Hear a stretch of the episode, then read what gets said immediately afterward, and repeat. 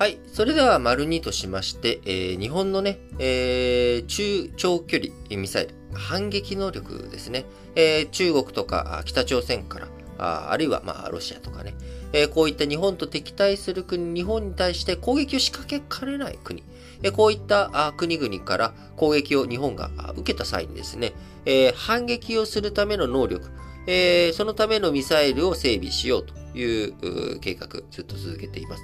えー反撃能力、かつてはね、敵基地攻撃能力という言われ方をしておりましたけれども、えーそれだと、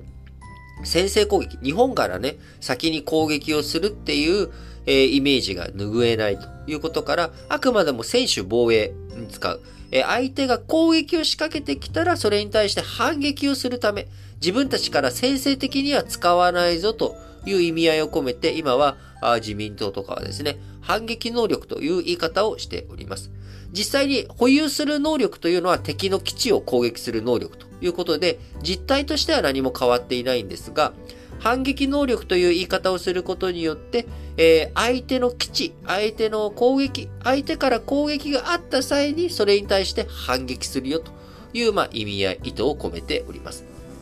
で、えーこのね、反撃能力というもの、なんで必要なのかというところですが、あ相手、射程というものは非常に大切なものです。一方的にね、向こうから攻撃をされうるわけです。えー日本からの反撃がないよねと。えーなので、えー日本に対して、えー攻撃をガーッと仕掛けていこうと。えー攻撃、日本のね、国土を全部ミサイルで、えー壊しまくって、えー自分たちがあそのやったところで、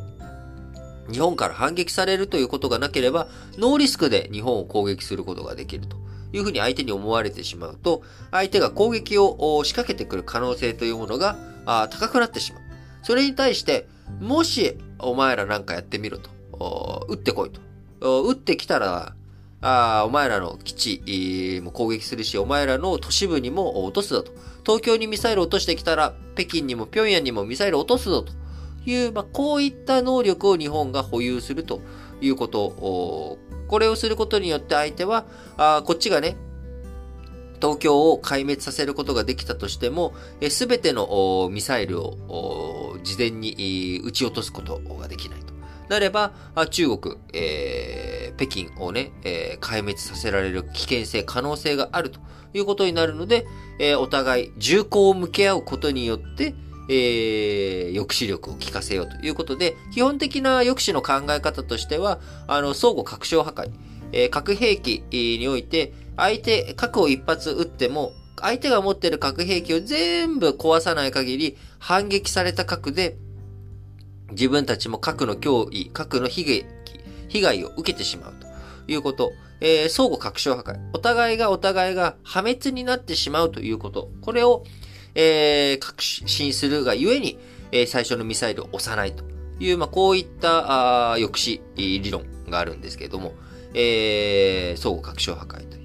で、それを、まあ、応用した考え方というのが、まあ、この反撃能力というところにも反映されているわけなんですが、えー日本政府としてはですね、えー今、まあ、一切、えーその、ち長射程、えー中射程のミサイルというものを持っておりませんけれども、えーこちら、あ長射程の巡航ミサイル、え今開発中ですが、保有数を1000発規模にするという検討に入っております。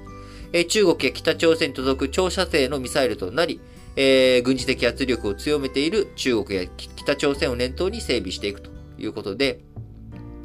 え防衛省、来年度2023年度予算案の防衛費の概算要求の中に、相手の攻撃見解から撃ち込む長射程のスタンドオフミサイルの整備を盛り込んでいきます。え金額いくらになるのかというところについてはですね、えー事項要求という形で、この項目について要求させてくださいと。えー必要額いくらかというのは、出さない、示さない事項要求でやっていくと